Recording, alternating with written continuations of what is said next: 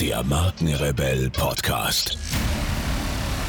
Spannende Interviews, wertvolle Strategien und provokante Botschaften für Führungskräfte und Unternehmer.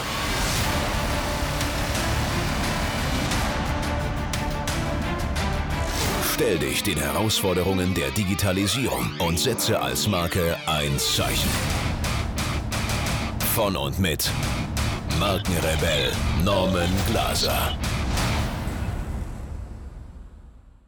Bevor es hier so richtig losgeht, noch ein kurzer Hinweis. Du gehörst zu den 13% der Deutschen, die regelmäßig Podcasts hören.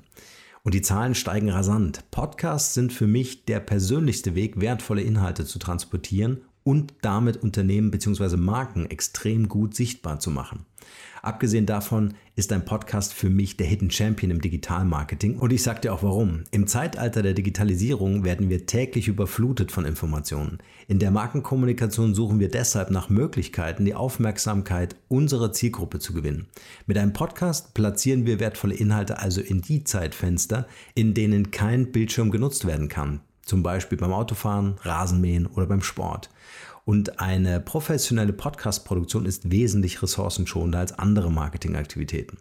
Meine Empfehlung, es gibt keinen besseren Zeitpunkt als jetzt, einen eigenen Podcast in deine Kommunikationsstrategie zu integrieren. Wir haben das sehr erfolgreich mit dem Markenrebell Podcast vorgemacht und ich helfe dir gerne dabei, mithilfe eines Podcasts die Bekanntheit und Wahrnehmung deines Unternehmens, deiner Marke im Markt deutlich zu erhöhen, um deine Produkte und Dienstleistungen besser zu verkaufen. Wenn dich das Thema interessiert, dann schau auf unserer Website www.markenrebell.de vorbei und buche gleich einen kostenfreien Termin, damit wir darüber sprechen können. Und jetzt viel Spaß mit dieser Podcast-Folge. Herzlich willkommen zu einer weiteren Podcast-Interview-Folge. Vielen Dank für eure Zeit und schön, dass ihr wieder reinhört. Wie gelingt eigentlich ein erfolgreiches Kundenwachstum? Diese Frage stellen sich Unternehmen jeden Tag und ihr Ziel ist es auch, Kunden langfristig zu halten. Ob beispielsweise in der Tourismusbranche oder im Maschinenbau, im Einzelhandel oder der Automobilindustrie, der Kunde ist gefragt. Gilt es heute also immer noch, der Kunde ist König? Ich frage heute Dirk Thiemann, welche Erfahrungen er als Berater mit glänzender Vertriebsexpertise bei den deutschen Mittelstandsunternehmen gemacht hat. Seine Themen sind Vertriebsoptimierung und Personalentwicklung. Aus seinem erfolgreichsten Beratungsprojekt resultiert ein Kundenwachstum von 10.000 Neukunden jährlich. Der erfahrene Geschäftsführer des Deutschen Instituts für Vertriebskompetenz ist auch einer der beiden Gründer des Instituts, das eine ganzheitliche Beratung im Blick hat. Stichworte wie Vertriebseffizienz als Wettbewerbsvorteil, Vertriebsaudits als Grundlage für die strategische Ausrichtung eines Unternehmens oder die Persönlichkeit, Kunde gehören zu wichtigen Mittelstandsthemen, die immer wieder eine Neuausrichtung und Anpassung vertragen. Allerdings nur dann, wenn sie gesehen, erspürt und gewollt sind. Viel Spaß also mit der heutigen Podcast-Folge und meinem Interviewgast Dirk Thiemann. Dirk, erstmal herzlichen Dank für deine Zeit, dass du hier in dem Markenrebell Podcast gefunden hast. Und äh, ich würde sagen, wir steigen auch gleich mal ein mit einer kleinen Vorstellung. Vielleicht kannst du noch ein paar Personen über dich als Privatperson, Dirk Thiemann, sagen und was genau du beruflich machst heute. Ja, ich sage erstmal vielen Dank, dass ich heute die Zeit mit dir verbringen darf an der Stelle. Ne, zu meiner Gerne. Person, ne, was äh, ja, würden andere denn auch von mir erzählen? Ne? Die sagen, der Dirk, der kommt vom Bodensee, aus dem schönen Süden, äh, wohnt in Allensbach, äh, ist äh, Vater von zwei Kindern, die mittlerweile 16 und 18 Jahre alt sind. Ja, und hat mal klassisch, äh, wie so viele Menschen vielleicht äh, damals, aber das, äh, was ich auch heute noch sehe, mal so nach dem Abitur oder während des Abiturs nicht gewusst, was er denn machen soll. Mhm. Und dann hat er sich bei der Krankenkasse beworben und äh, so klassisch bei ein paar anderen wie Finanzamt, ne, hängt natürlich alles super zusammen. Und ja, die Krankenkasse waren die ersten, die ihn genommen haben. Und dann hat er eine Ausbildung gemacht zum Sozialversicherungsfachangestellten. Hört sich völlig unsexy an. Äh, war aber eine große Chance an der Stelle, weil es war so Anfang der 90er Jahre. Da war Vertrieb in der gesetzlichen Krankenversicherung äh, in den Kinderschuhen wäre wahrscheinlich sogar noch übertrieben. Und ich bin dann direkt so im dritten Ausbildungsjahr bereits hier durch den Landkreis getourt, war Anfang 20 und habe äh, an der Stelle für Schüler Bewerbungstrainings gegeben. Hab denen erklärt, wie sie sich erfolgreich bewerben, wie sowas läuft, war ja kaum älter als die. Hab dann äh, vertriebsmäßig äh, immer 100% der Leads, der Adressen mitgenommen und äh, habe die dann anschließend auch versichert. Das war so mein Einstieg äh, im Mhm. Privatkundengeschäft. Bin dann den nächsten Schritt gegangen äh, ins Firmenkundengeschäft, habe dann relativ äh, jung ein Team übernommen, war gleichzeitig eben dann auch äh, im Vertrieb äh, in der Firmenkundenberatung. Ja, bin dann an der Stelle, und das ist, glaube ich, auch symptom symptomatisch äh, für die ein oder andere Karriere, ja, als Führungskraft in der ersten Aufgabe gescheitert. Eine ganz bittere, harte Erfahrung. Ja, du bist so Mitte 20, siehst eine hoffnungsvolle Karriere vor dir und Mhm. dann kommt der Crash. Ja, ein Mhm. Team mit sieben Frauen, äh, die mich hoffnungslos äh, überfordert haben. Na, man glaubt ja immer an der Stelle, na, man muss sich jetzt über eine vermeintliche Fachkompetenz definieren, die damals so noch gar nicht vorhanden sein konnte. Vernachlässigt den Faktor Mensch. Ja, und das hat dann dazu geführt, dass ich nach knapp zwei Jahren als verantwortlicher Teamleiter abberufen worden bin. Das war eine, eine bittere Erfahrung, hat mich aber an der Stelle motiviert, dann sich mit dem Thema Führung, äh, mit dem Thema Mensch schon mal intensiver zu beschäftigen. Und ja, nachdem ne, man dann so ganz unten in dem Loch war, ging es dann auch wieder raus, äh, bin dann den nächsten Schritt gegangen. Äh, das war so damals die Goldgräberzeit in der betrieblichen Krankenversicherung. Die waren einfach damals nur günstig und haben ganz, ganz viele neue Kunden bekommen. Ähm, habe dann ein Team übernommen äh, im Schwarzwald, Es waren damals äh, an der Stelle dann schon mal zehn, äh, zwölf Mitarbeiter. Äh, habe das anderthalb Jahre gemacht und habe dann die Chance gesucht, wieder etwas mehr in die Heimat zu kommen, an den Bodensee. Und damals gab es so eine ganz, ganz kleine Betriebskrankenkasse, die haben sich gerade für den Markt geöffnet, kamen so aus der Landmaschinenwelt heraus. Und da habe ich meine Chance gesucht, war damals Mitarbeiter Nummer 10 und auch da gab es äh, einen spannenden Einstieg. Eingestellt in meinem Arbeitsvertrag stand, den Dirk Thiemann stellen wir ein als Revisor für Revision. Äh, die Idee meines damaligen Vorstandes war, den Thiemann, den machen wir jetzt zum Stellvertreter der Finanzchefin. Und Norman, das waren die schlimmsten sechs Wochen meines Lebens. Erzähl. Jeden, jeden Tag an der Stelle äh, abends dann Schweißausbrüche auf der Stirn. Mhm. Äh, ich musste den Tagesabschluss machen, musste buchen und wie gesagt, ne, jeden Abend Angst stimmt es dann auch und wehe, du hast es nicht gefunden. Also es war ein Drama und es gab dann nach sechs Wochen ein ganz brutales Gespräch. Äh, der Vorstand kam und sagt, hey Junge, hör zu, ich habe nicht so einen teuren Auszubildenden eingestellt. Ne? Ich habe ihm erklärt, hey, ich habe dir nicht erzählt, dass das meine Kernkompetenz ist. Ne? Es gab zwei Möglichkeiten. Entweder ich muss weiter Finanzen machen und entweder wäre der Laden pleite gegangen, beziehungsweise ich wäre in dem Moment äh, ja schon wieder zukünftiger Ex-Mitarbeiter des Unternehmens geworden, der es dann in der Probezeit verlassen hat. Aber ich hatte wirklich das ganz, ganz große Glück, äh, dass ich einen Vorstand hatte an der Stelle, der gedacht hat, na, wir lassen den Jungen mal machen. Äh, hat mich dann mit der Aufgabe der Unternehmensentwicklung betraut. Wir waren damals, wie gesagt, erstmal so knappe, ich war Mitarbeiter Nummer 10. Äh, Ich durfte mich dann austoben im Thema Ausbildung von Mitarbeitern, im Thema äh, Marketing, Internetseite aufbauen, Kundenkommunikation, Thema Vertrieb. Und ja, das scheint nicht ganz unerfolgreich gewesen zu sein, weil zwei Jahre später bin ich zum Stellvertreter des Vorstandes äh, berufen worden. Ja, so nah liegt dann Trennung innerhalb der Probezeit und ja, Aufstieg in die Vorstandsabteilung äh, beieinander. Habe diesen Job über zehn Jahre gemacht und aus zehn Mitarbeitern sind irgendwann 50, 100, 200, 300, 400 und mehr Mitarbeiter geworden. Ich war verantwortlich für das Thema Vertrieb, Personal, Organisation und habe logischerweise auch hier wieder ganz, ganz viel Fehler gemacht, die man nur machen kann. Klassiker, wir stellen die falschen Mitarbeiter ein. Ich habe äh, eine Vertriebsmannschaft aufgebaut, die nicht performt hat. Die habe ich dann wieder sozialverträglich dem Arbeitsmarkt zurückgegeben. Habe drei, viermal den besten Sachbearbeiter zum Teamleiter gemacht. Und dann habe ich mich auf die Suche begeben. Ich dachte, irgendwas gibt es auf dieser Welt, was mir hilft, bessere Entscheidungen zu treffen ein Professor aus München mich unterhalten. Der wollte uns damals ein sehr teures Assessment Center maßgeschneidert äh, verkaufen und bin so über diesen Weg, weil den wollte ich nicht gehen, zum Thema Eignungsdiagnostik gekommen. Und ich habe so Mhm. meine erste Analyse gemacht, äh, habe das gelesen. Ich habe es noch nicht geglaubt. Bin zu meiner Assistentin gegangen und sagt, Nicole, bitte lies. Ne, kennst du diesen Typen? Die hat gelacht. Und sage, ja, den kenne ich. Und ich habe es immer noch nicht geglaubt. Ne? Habe es dann meinen Chef machen lassen, der hat so ähnlich getippt wie ich. Und nachdem ich dann vier, fünf Führungskräfte, da war unser Finanzchef dabei, da war der Controller, der Vertriebsleiter, Marketingleiter dabei, als die Jungs gekommen sind, sagen, ey, sensationell, äh, dann ja, das hört sich heute pathetisch an, war das wirklich für mich ein Wendepunkt in, dem, in meinem Leben. Das hat mich fasziniert. Ich habe mich ausbilden lassen in dem Thema, ähm, habe danach dann auch eine Trainerausbildung gemacht, äh, eine Coaching-Ausbildung, immer mit dem Wissen, naja, gesetzliche Krankenversicherung, da gibt's Prozesse, da gibt's äh, Fusionen. Irgendwann kommt vielleicht der Zeitpunkt, wo du keinen Spaß mehr hast. Und ich bin sehr spaßgetriebener, sehr selbstbestimmter Mensch.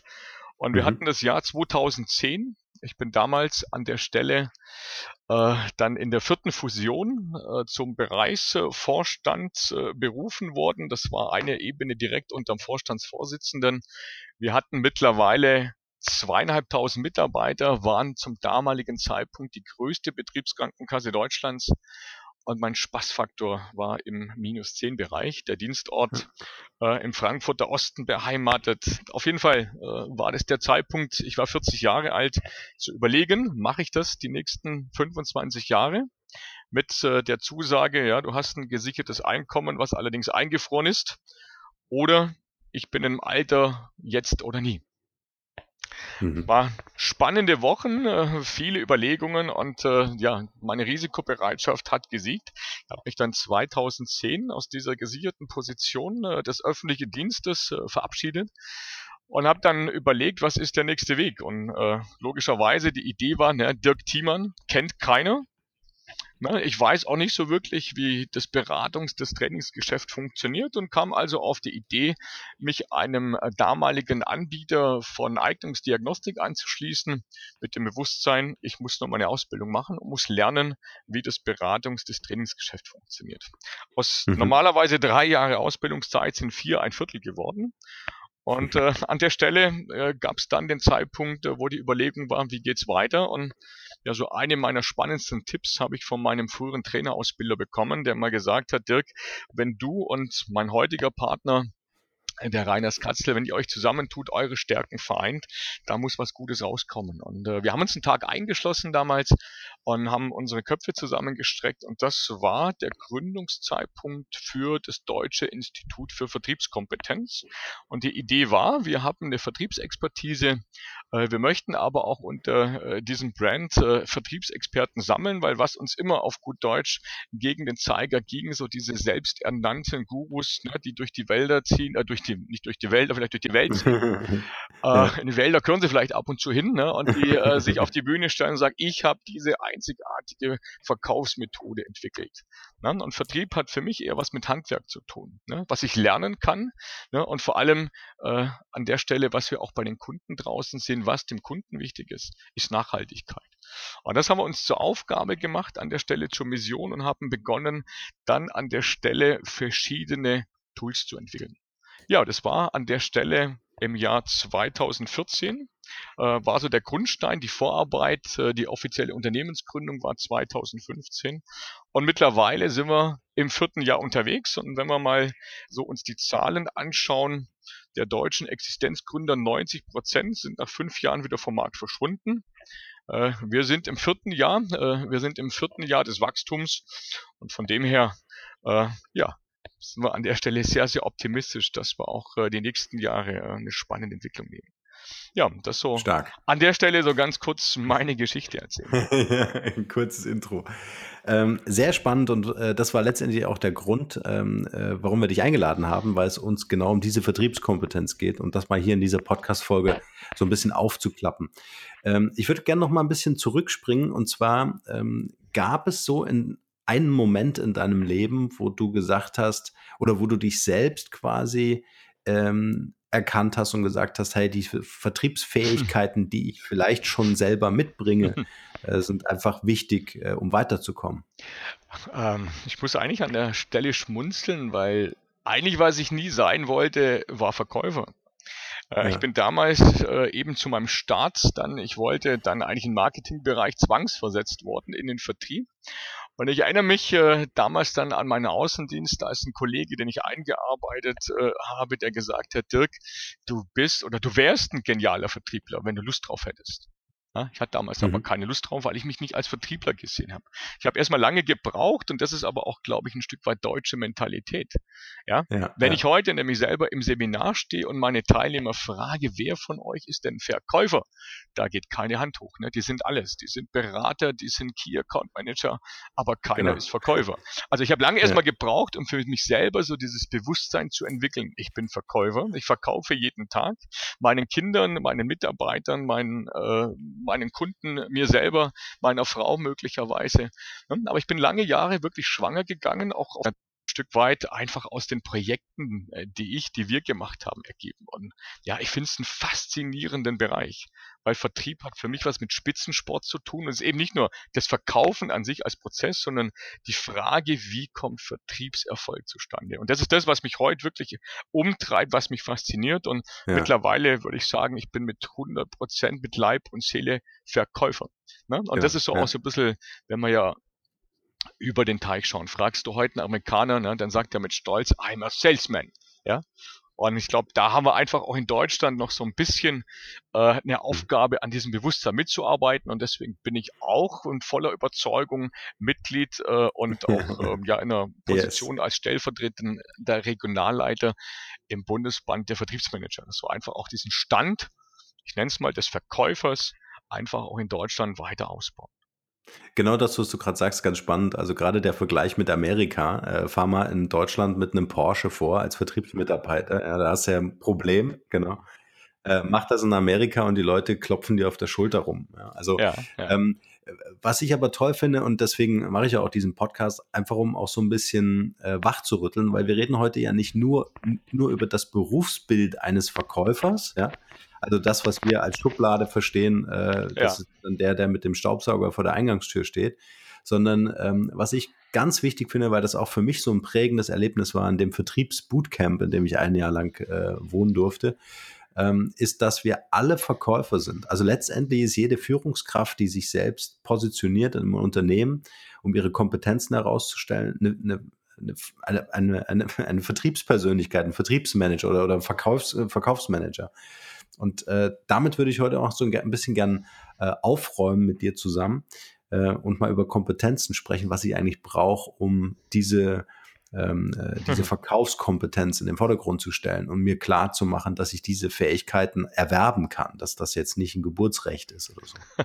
Das glauben aber übrigens viele, ne? dass ja. äh, diese Fähigkeit zu verkaufen in Anführungszeichen per Geburt äh, gegeben ist, ja. äh, das vom Himmel fällt. Ja. Ne? Und äh, ich vergleiche da so ganz da kann man auch, denke ich, wunderbare Beispiele ziehen zum Sport. Ne? Ich erinnere mhm. mich, wir hatten damals drei Talente, die im gleichen Jahr in die Fußballschule des SC Freiburgs gewechselt haben. Und äh, heute retrospektiv betrachtet, der damals talentierteste Spieler, der spielt heute siebte Liga, mhm. Landesliga. Mhm. Ne? Na, grundsätzlich waren sie natürlich alle Talente.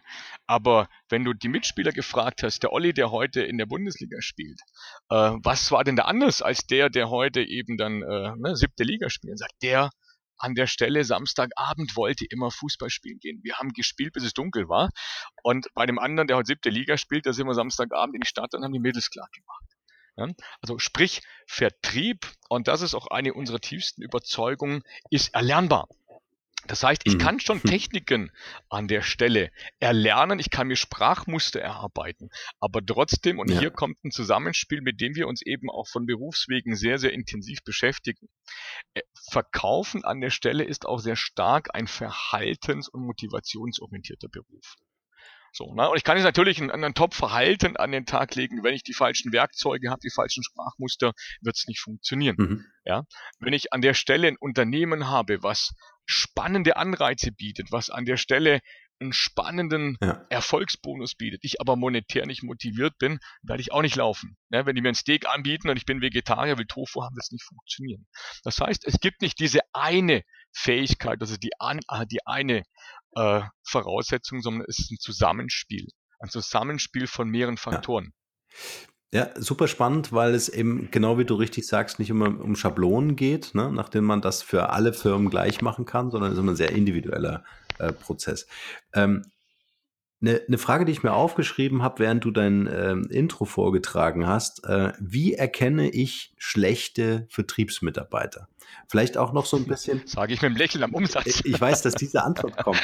Äh, ich würde nämlich mit dir gerne in einen Prozess reingehen, weil das ist nämlich mir passiert.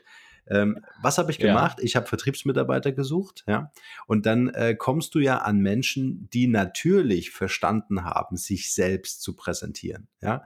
Und, und das sind ja schillernde ja. Persönlichkeiten. Das sind ja Leute, die versprechen dir das Blaue vom, vom Himmel. Ja, dann hast du Meeting um Meeting um Meeting, baust du dein Team auf und dieses dieser fehlende Umsatz, den entdeckst du ja erst nach, weiß ich nicht, drei Monaten oder so, wenn die Einarbeitungszeit mal rum ist. Da hast du aber schon investiert. Was ich jetzt ganz spannend finde, ist, du sagst Eignungsdiagnostik. Das heißt, ich kann natürlich hier ja. Fehlinvestitionen vorbeugen äh, und jetzt mhm. meine Frage, die ich mit meiner Eingangsfrage verbinden möchte, ist, wie kann ich es schaffen, dass ich sage, ich entschließe mich, ein Vertriebsteam aufzubauen, intern, extern, wie auch immer. Ähm, wie kannst du oder wie könnt ihr helfen, über eine Eignungsdiagnostik festzustellen, ob ich die richtigen Leute habe? Die Antwort mit dem Augenzwinkern heißt an der Stelle ne, am Umsatz. Mhm. Aber dann ist es natürlich meist zu spät. Ne? Und was natürlich bei den Vertrieblern äh, sowieso passiert an der Stelle, ich bezeichne das als den Pinocchio-Effekt. Ne? Äh, zwei von drei Bewerbern an der Stelle äh, übertreiben logischerweise, stellen sich besser dar, um den Job zu bekommen. So, und äh, den Fehler, den die meisten Unternehmen machen, ist, dass sie keinen Switch, keine Übereinstimmung äh, herstellen zwischen Anforderungen der Stelle und dem Bewerber. Das ist das große Thema. Und wenn ich das aber tue, dann kann ich zumindest äh, mit einer ja, Sicherheit von ja, bis an die 70 Prozent äh, Marke hin äh, die Wahrscheinlichkeit herstellen, dass ich eben den richtigen Vertriebsmitarbeiter einstelle. Aber man muss auch offen sagen, es wird immer auch eine Risikoentscheidung mhm. sein. Ne? Und ein ganz, ganz großes Problem, was die klassischen Personalabteilungen haben, ist, dass sie natürlich auch einem Vertriebler, weil die Jungs und Mädels sind ja gewohnt, sich zu verkaufen, natürlich auch nicht professionell mit den richtigen Fragen auf den Zahn fühlen können, weil sie schon vor allem gar nicht in der Lage sind zu erkennen, bringt er denn tatsächlich die richtigen verkäuferischen Kompetenzen und Fertigkeiten mit. Ja, ja. Wie sieht denn so eine Eignungsdiagnostik aus? Also kannst du mal so einen Prozess beschreiben, so einen Auswahlprozess, ähm, äh, wie man das, äh, äh die Mitarbeiter findet, die man dann letztendlich braucht?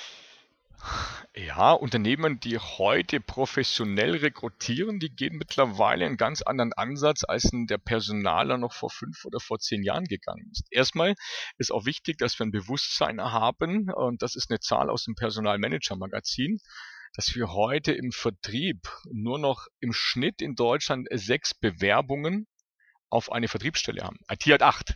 Ja? Das heißt, das Thema ist grundsätzlich schon mal nicht sexy. So, das heißt also, immer mehr werden Unternehmen in die Situation gebracht, auch sich äh, darüber Gedanken äh, machen zu müssen, wie betreiben sie Mitarbeitermarketing. Um ein klassisches Beispiel zu nehmen, wenn wir an der Stelle mit einem Unternehmen einen sogenannten Benchmark erstellen, dann erstellen wir ein Anforderungsprofil, was sowohl die Verhaltensweisen definiert, die für diesen Job notwendig sind, die die entsprechenden Motivationsfaktoren an der Stelle äh, definieren, aber auch die Kompetenzen, die der Verkäufer braucht. Also zum einen die Verkaufskompetenzen, aber auch die Personalen, die Sozialkompetenzen, um eben zukünftig erfolgreich sein zu können. Und das funktioniert natürlich nur dann, wenn ich in einem Unternehmen auch fünf, sechs Leute an den Tisch hole. Mhm. Weil einer allein, der wird immer sehr subjektiv geprägt. Äh, hier eine Lösung sehen. Das ist nämlich dann das Thema, dass die immer Leute haben wollen, die ihnen ähnlich sind. Am besten Fall holen wir unterschiedliche Hierarchie, Hierarchieebenen an den Tisch. Als Beispiel in einem Mittelstandsunternehmen den Geschäftsführer, jemand aus dem Personalbereich, derjenige, der den Vertrieb führt, aber auch ein, zwei Jungs, die den Job machen. So, und dann haben wir zu Beginn des Prozesses fünf Leute, die mindestens sechs bis sieben Meinungen haben. Was soll er denn können auf der Stelle? Mhm. Und das führt man zu einem gemeinsamen Bild zustande, erstellt ein Anforderungsprofil. Und das Spannende ist mal an der Stelle, wenn ich das gemacht habe, dann kann ich in eine Stellenanzeige, egal ob die heute jetzt im Netz, in der Zeitung, ob die über die Social Media Kanäle in Videoform offeriert wird, kann ich die richtigen Kaufbotschaften für meinen Bewerbertypen einbauen. Wir haben das gemacht, mal weg vom Thema Vertrieb für ein Steuerberatungsunternehmen. Wir haben definiert, was soll die Steuerfachangestellte können und fasziniert, nachdem wir die richtigen Kaufbotschaften in die Anzeige gepackt haben, ruft mich der Geschäftsführer an, sagt Herr Thiemann, wir hatten so viele Bewerbungen wie schon lange nicht mehr. Und im zweiten Step, wir haben festgestellt, dass wir keinen einzigen Bewerber hatten, der nicht auf unser Anforderungsprofil gepasst hat. Das heißt, wir definieren also einmal das Soll, was soll der Kandidat mitbringen und messen dann unter anderem mit der Potenzialanalyse, was bringt er denn tatsächlich mit und stellen hier einen Abgleich, einen Benchmark her. Zum einen zum Bewerber, zum anderen zum Vertriebsteam. Und wenn wir den nächsten Schritt an der Stelle auch noch machen wollen, dann schauen wir uns auch das Verkäuferwissen an. Weil ein ganz, ganz großes Thema im Vertrieb, im Verkauf ist, dass es bis heute in Deutschland keine qualifizierte Ausbildung gibt mhm. für den Verkäufer im Außendienst, mhm. für den Vertriebsmitarbeiter im Außendienst. Ja, sehe ich auch so. Ja.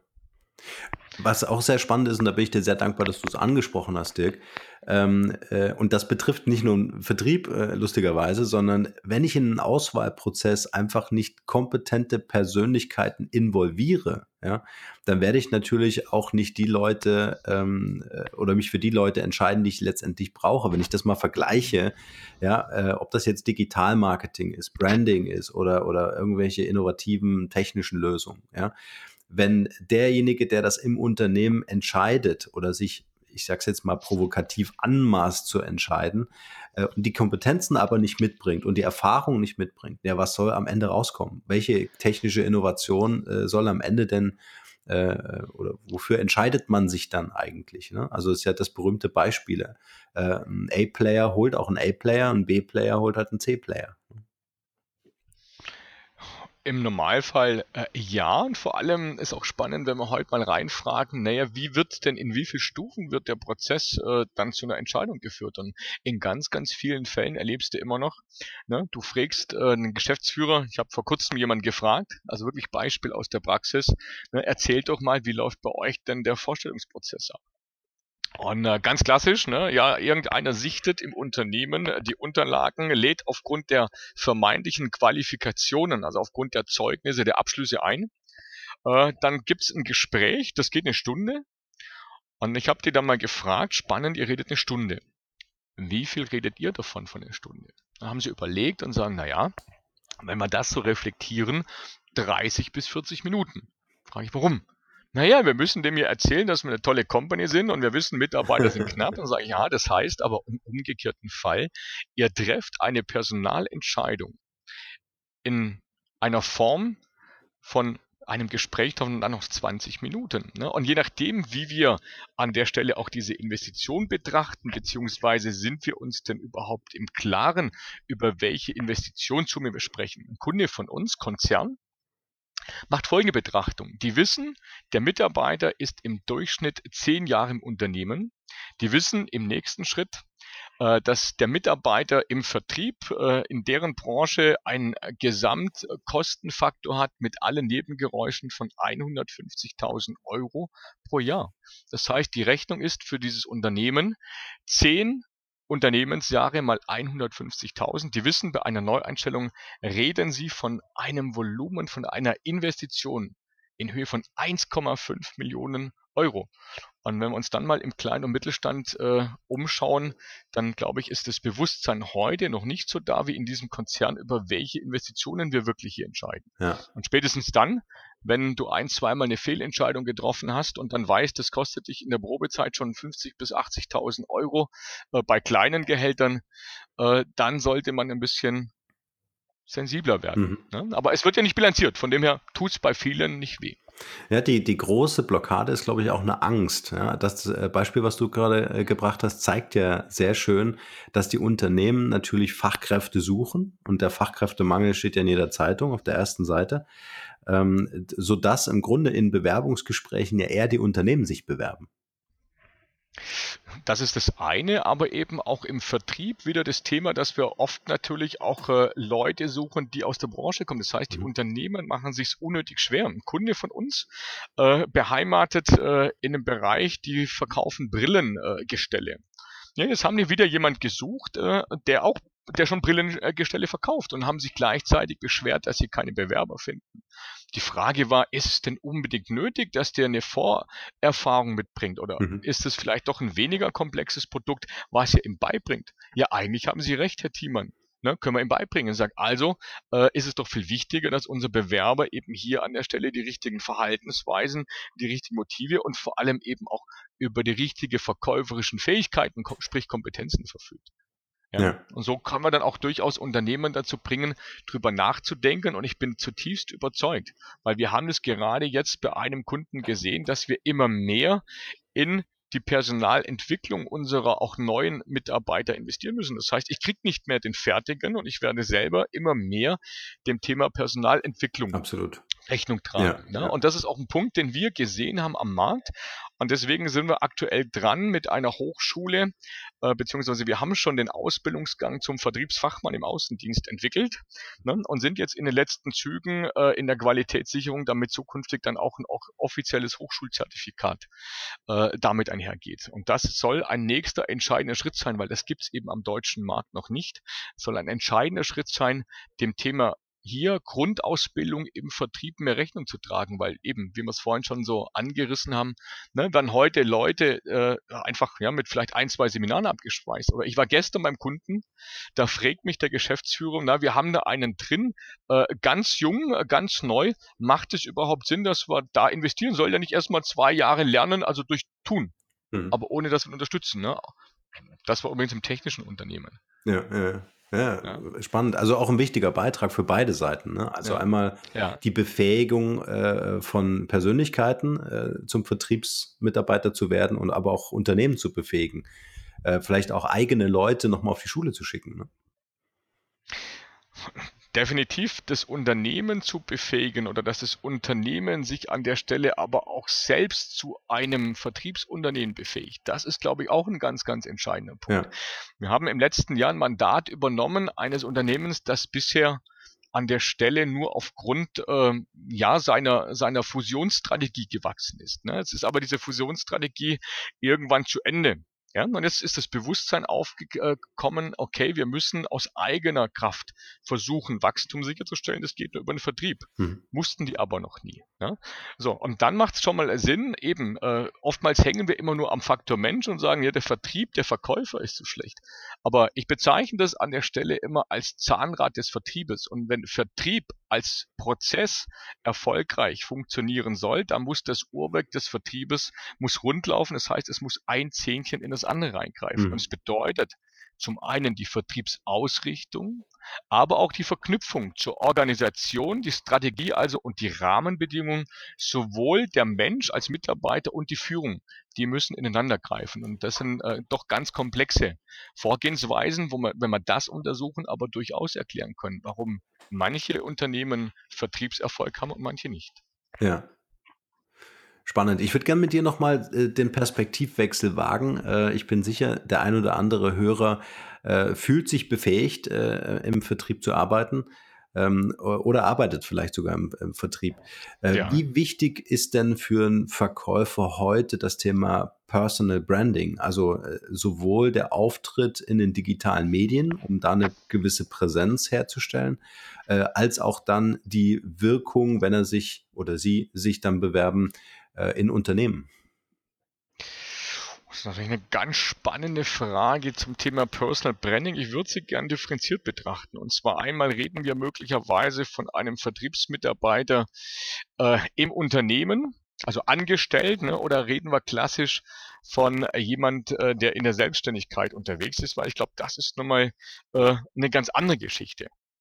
Ich selber habe es erlebt, äh, wenn wir das wirklich aus der eigenen Erfahrung äh, an der Stelle äh, erzählen dürfen. Als wir vor vier Jahren unser Unternehmen gegründet haben, es kannte uns ja keiner. Ne? Wir hatten zwar alte Kundenkontakte, aber ein neuer Brand, ein neues Produkt ähm, und wir haben relativ schnell das Bewusstsein entwickeln müssen, dass wir uns in Anführungszeichen neu erfinden, neu inszenieren müssen. Ne? Und ich habe selber äh, auf den Social Media Plattformen äh, die Fehler gemacht. Naja, irgendwann die Leute angeschrieben, weil mir hat man ja erzählt irgendwann, ich habe das ja auch geglaubt, naja, ne, wenn du die Social Media Kanäle nutzt, wie zum Beispiel Xing oder Facebook, das verkauft dann von alleine. Ne? Habt also die Leute angeschrieben und habt dann bitte erfahren müssen, na irgendwie scheint es nicht zu funktionieren. Und ich habe dann tatsächlich, würde ich sagen, auch ein paar Jahre Lehrgeld bezahlt, um dann irgendwann auch zu verstehen, wie es denn wirklich funktioniert. Ja, aber ich würde heute auch sagen, eine der wichtigsten Erkenntnisse ist, dass Vertrieb mittlerweile hybrid ist. Das heißt, wir lernen die Menschen online kennen, um dann analog Geschäfte zu machen. Und ja. mir ist es passiert, ich bin in München äh, zu einer Veranstaltung gekommen, habe mich dann brav vorgestellt, meinen Namen gesagt, Dirk Thiemann. Und der Mensch, der mich begrüßt hat, sagt an der Stelle, Herr Thiemann, wir kennen uns schon. Sag ich, oh, haben wir uns schon mal wo gesehen? Sagt er, nein. Aber ich bin Mitglied, äh, ah, wir sind über Xing verbandelt und ich bin Mitglied Ihrer Gruppe Vertriebskompetenz und Sie begleiten mich schon die letzten Wochen mit dem und dem Thema. Dachte, ja. Wow, ne, was ist hier passiert? Und das war für mich definitiv nochmal auch eine Bestätigung, dass das Thema Personal Branding über die A, natürlich die Social Media Kanäle, aber eben auch grundsätzlich über ganz, ganz unterschiedliche Marketingmaßnahmen ja, unbedingt notwendig sind. Ja, also ja, überlebenswichtig ja. an der Stelle. Ja, ja, absolut. Das ist übrigens auch was, was ich bestätigen kann. Ähm, äh, wenn ich jetzt als Berater in ein Unternehmen äh, komme, ja. dann, dann ist das ja von, von der Wirkung. Man kennt mich bei LinkedIn, bei Xing und kennt den Podcast. Es ist eine ganz andere Wirkung, mhm. wie ich es ja noch kenne, als ich das alles noch nicht gemacht habe. Ja, als ich noch nicht diesen digitalen Fußabdruck oder diesen Podcast hatte. Und ähm, ich muss dir ganz ehrlich sagen, wenn ich Unternehmer oder als Unternehmer eine Entscheidung treffe für einen Mitarbeiter oder gerade für Vertriebsmitarbeiter, dann schaue ich natürlich, was finde ich über die Person online. Also ich recherchiere ja. dort als erstes. Und dieser analoge Kontakt kommt natürlich nur dann zustande, wenn mich der digitale Kontakt überzeugt. Definitiv. Und wenn ich dann jemanden habe, der der, äh, der vielleicht sogar seine Erfahrung teilt, der einen Blog schreibt, der einen Videokanal hat oder einen Podcast oder was auch immer, ähm, dann, dann nehme ich dem einfach oder ihr die Kompetenz ab. Und das finde ich so interessant, das Bild, was wir digital zeichnen von uns selbst, äh, äh, wirkt sich ja unmittelbar auf die analoge Welt aus. Definitiv. Zum einen ist es natürlich äh, ne, ganz, ganz wichtig, weil wie du sagst, es schaut jeder ins Netz rein. Ne? Aber es geht ja, denke ich, nicht nur um die Social-Media-Kanäle, sondern auch, wenn ich schaffe, äh, Pressearbeit zu machen, ne? Vorträge zu platzieren, die man im Netz findet. Ne? Möglicherweise natürlich auch, ähm, naja, wichtig ist natürlich so in der Beratungswelt sollte jeder ein Buch geschrieben haben, äh, um glaubwürdig zu sein. Es gibt also schon auch viele andere Möglichkeiten, um sich eben auch als Experte zu positionieren bzw. zu erschaffen, eben über Vorträge, ne, über Webinare, äh, über Fachartikel. Und äh, mein Erfahrungswert ist, man sollte nicht nur auf ein Pferd setzen und äh, sollte eben auch mehrere Kanäle bespielen. Ne? Mhm. Aber schlussendlich findet sich heute alles im Netz. Und das ja. ist der entscheidende Punkt. Ja, und vor allen Dingen auch mitreden, ob das jetzt Gruppen sind oder irgendwelche anderen äh, online äh, Diskussion. Ne? Oftmals findet man ja genau über diese Diskussion dann denjenigen oder diejenige, mit der man dann arbeiten möchte. Ich lächle gerade an der Stelle, weil du das Thema Gruppen ansprichst. Äh, ich mhm. bin damals zu einem Xing-Berater, weil es eben nicht funktioniert hat, meine Digitalstrategie. Habe mich also erstmal beraten lassen in Hinsicht äh, meines äh, Profils, was da reingehört, was da nicht reingehört, ne? wie präsent man sein muss. Und dann hat er mir erklärt, Dirk, den schwersten Weg, den du gehen kannst, ist die eigene Gruppe zu haben. Mhm. Und äh, das entspricht so ein bisschen meiner Natur, dass ich gedacht habe, was hat er mir erzählt, der schwierigste Weg? Naja, dann nehmen wir den mal. ne? Und bin dann auf die Idee gekommen, die Gruppe Vertriebskompetenz zu gründen in Xing. Ähm, habe das äh, gemacht, habt ihr eingetragen und habe erstmal ein Jahr keine Zeit gehabt. Das war spannend. So, und als wir dann äh, einen Praktikanten gehabt haben, haben wir das Thema aufgenommen und sagen, so, und jetzt haben wir wirklich die Strategie, dass wir hier einen wirklich äh, klaren Prozess definieren, mit Prozessschritten, einen Onboarding-Prozess, wie holen wir die Leute rein. Lange Rede, kurzer Sinn, wir haben es geschafft, innerhalb von zwei Jahren mittlerweile über 7000 Leute in die Gruppe einzuladen, und zwar Entscheidungsträger, Vertriebsleiter. Ne? Und das ist natürlich an der Stelle auch ein Thema, wenn wir jetzt mit entsprechenden Beiträgen, ne, mit Content da reingehen. mhm. dann kommen die natürlich auch schon mal von sich aus auf die Idee. Ne? Und wenn ich mit denen telefoniere, ne, das ist genau das auch nochmal als Bestätigung nochmal, was du gesagt hast, dann geht ja. die Tür vielleicht da auf. Ne? Weil jetzt habe ich für ihn schon ein Stück weit einen Expertenstatus, er kennt mein Gesicht. Ne? Und wir switchen jetzt wieder von der digitalen eben im Telefonat dann in die, in die analoge Welt. Also es ja. ist viel, viel einfacher. Ja, Vielleicht noch so deine drei wichtigsten Tipps für eine Digitalstrategie. Was sollte im Profil stehen? Oder was, wie kann ich vielleicht mein digitales Profil optimieren? Hm, ich würde mir gar nicht so anmaßen wollen zu sagen, das und das muss jetzt unbedingt rein ins Profil. Ich glaube, ganz entscheidend äh, wichtiger als äh, das Profil ist nachher eine regelmäßige Interaktion. Ja, ich glaube, nur ein Profil zu haben und darauf zu hoffen, dass die Leute dich entdecken, ist zu wenig. Sondern du musst selber proaktiv äh, an der Stelle immer wieder äh, den Austausch suchen. Und da gibt es dann auch wiederum verschiedene Möglichkeiten. Ja, das ist nochmal ein ganz wichtiger Tipp. Genau diese Interaktion macht am Ende sichtbar, ne? Völlig ja. klar. Ja. Eine kurze Unterbrechung mit einem kleinen Hinweis auf unseren Messenger-Service. Wir haben für euch die Möglichkeit geschaffen, über euren Lieblingsmessenger wie zum Beispiel WhatsApp oder den Facebook Messenger von uns automatisch exklusive Inhalte zu erhalten. Neben den brandneuen Podcast-Folgen bekommt ihr auch aktuelle Studien, hilfreiche Ratgeber als PDF oder auch spannende Insights von den Markenrebellen. Darüber hinaus könnt ihr uns eure Fragen schicken, ob als Text- oder Audionachricht, die ich dann in einer der nächsten QA-Folgen beantworten werde. Also probiert es einfach mal aus. Dieser Service ist natürlich kostenfrei und was mir selbst immer sehr, sehr wichtig ist, ohne Werbespam. Ihr könnt euch direkt auf der Startseite unter www.markenrebell.de für diesen Service eintragen. Und nun geht's weiter hier. Ich erkläre jetzt vielleicht ganz kurz äh, unser technisches Dilemma. Wir haben jetzt äh, für die Podcast-Hörer äh, vielleicht als kleine Info, wir haben jetzt mal die Technik äh, gewechselt, weil uns irgendwie die Rechner einen Streich gespielt haben. Deswegen geht es jetzt am Telefon weiter, ähm, aber ich denke, das sollte genauso gut passen. Ähm, Dirk, meine Frage, äh, vielleicht bevor wir in die QA-Session einsteigen, äh, was ist so dein Passion Project? Woran arbeitest du, beziehungsweise worauf hast du jetzt besonders Lust? Lächle da so ein bisschen an der Stelle, weil die Menschen, die mich kennen, die wissen, dass es für mich meistens nicht nur ein Projekt gibt, sondern äh, doch eher äh, immer lieber ein paar mehr. Und das erste Thema, was mich gerade so richtig emotionalisiert, das ist unser Thema Qualitätssiegel für den Vertrieb. Einfach weil wir auch erkannt haben, dass eben sich heute gute Vertriebsunternehmen positionieren müssen und eben um auch gute Bewerber zu gewinnen. Das ist also ein Thema, wo ich gerade mit unseren Partnern, mit Medienpartner etc. dran bin, äh, dieses Projekt auf den Weg zu bringen. Das zweite ist eben das Thema auch Qualität der Ausbildung. Das heißt, wir sind gerade in den letzten Zügen mit einer Hochschule äh, für einen Ausbildungsgang zum Vertriebsfachmann. Das heißt, wir haben schon im Prinzip ein komplettes Team aufgestellt. Wir haben das einmal im Pilot komplett äh, durchexerziert. Es wird zukünftig dazu eine Prüfung geben, eine Prüfungsvorsitzende mit der Professorin der Hochschule.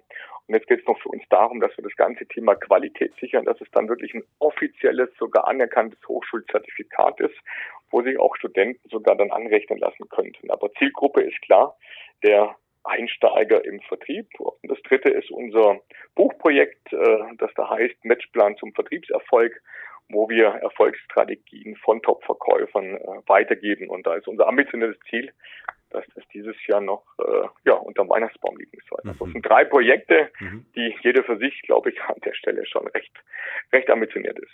Schön. Dirk, dann lass uns einsteigen. Ich habe ein paar Fragen vorbereitet und äh, würde dich bitten, einfach ganz kurz in einem Wort oder in einem Satz zu antworten, was dir dazu einfällt. Okay. Frage 1. Was ist deine Mission? Anderen Menschen zu mehr Erfolg verhelfen. Mhm. Hast du ein Talent, von dem bisher keiner weiß? Hm. Nö, aber ich glaube, falls ich es entdecken würde, dann gehe ich zum Supertalent. ja. Äh, wenn die Leute an dich denken, was wäre das eine Wort, wofür du selbst als Marke bekannt sein willst oder schon bist?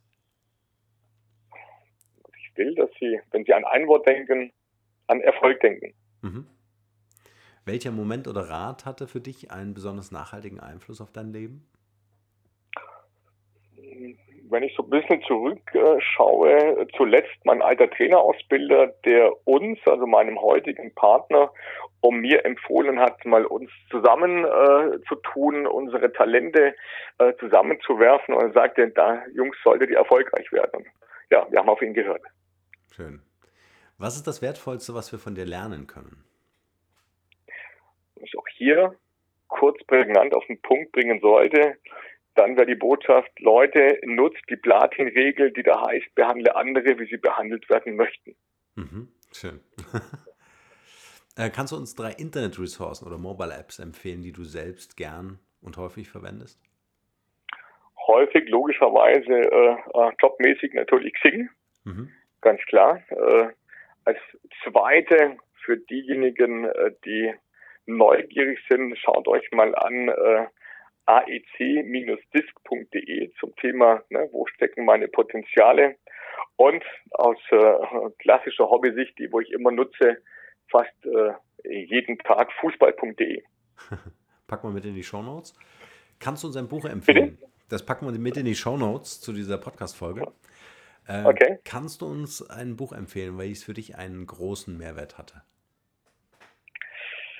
Es gibt äh, ja so viele äh, Bücher, die sich lohnt zu lesen und ich lese immer drei, vier Bücher nebeneinander an der Stelle. Aber ja, von der Überschrift äh, an der Stelle, wenn wir es wirklich plakativ machen, von meinem Partner äh, Erfolgsfaktoren von Spitzenverkäufern. Mhm. Das ist doch ein Thema, was auch jeden interessiert. Was zeichnet denn tatsächlich ne, die Top-Leute aus oder auch Top-Unternehmen aus? Ja. Welche drei Interviewgäste kannst du uns für diesen Podcast empfehlen? Wen würdest du hier im Markenrebell Podcast gerne mal hören? Äh, sollten das jetzt eher schon prominente Leute sein oder eher weniger prominente Leute? Wo du sagst, dass es das, also was am wertvollsten aus deiner Sicht ist. Das müssen jetzt keine Stars sein. Ich drüber nachdenke, wer definitiv äh, der erste, der mir spontan einfällt, äh, unser strategischer Partner aus der Schweiz, äh, der Andy Mollet, Experte zum Thema Kompetenzmanagement. Mhm. eine unglaubliche Expertise hat, der auch Kompetenzmodelle entwickelt, der Kompetenzen messbar machen kann. das ist jemand, der mich immer unglaublich inspiriert. mein Partner, Reiners Katzel an der Stelle, auch Experte für A, das Thema Rekrutierung, aber vor allem eben auch sehr, sehr äh, anerkannt äh, in der Finanzdienstleistung. Er war sogar vor Jahren, also weltweit sogar bester Verkäufer im Bereich Diagnostik. Äh, hat auch immer spannende Botschaften. Und äh, als drittes Lukas Podolski. Wir versuchen unser Bestes. Schön. Äh, wenn du einen direkten Kontakt hast, sag mir Bescheid, wäre natürlich toll. Ah, zu Poldi wird es eng, aber da gibt es andere.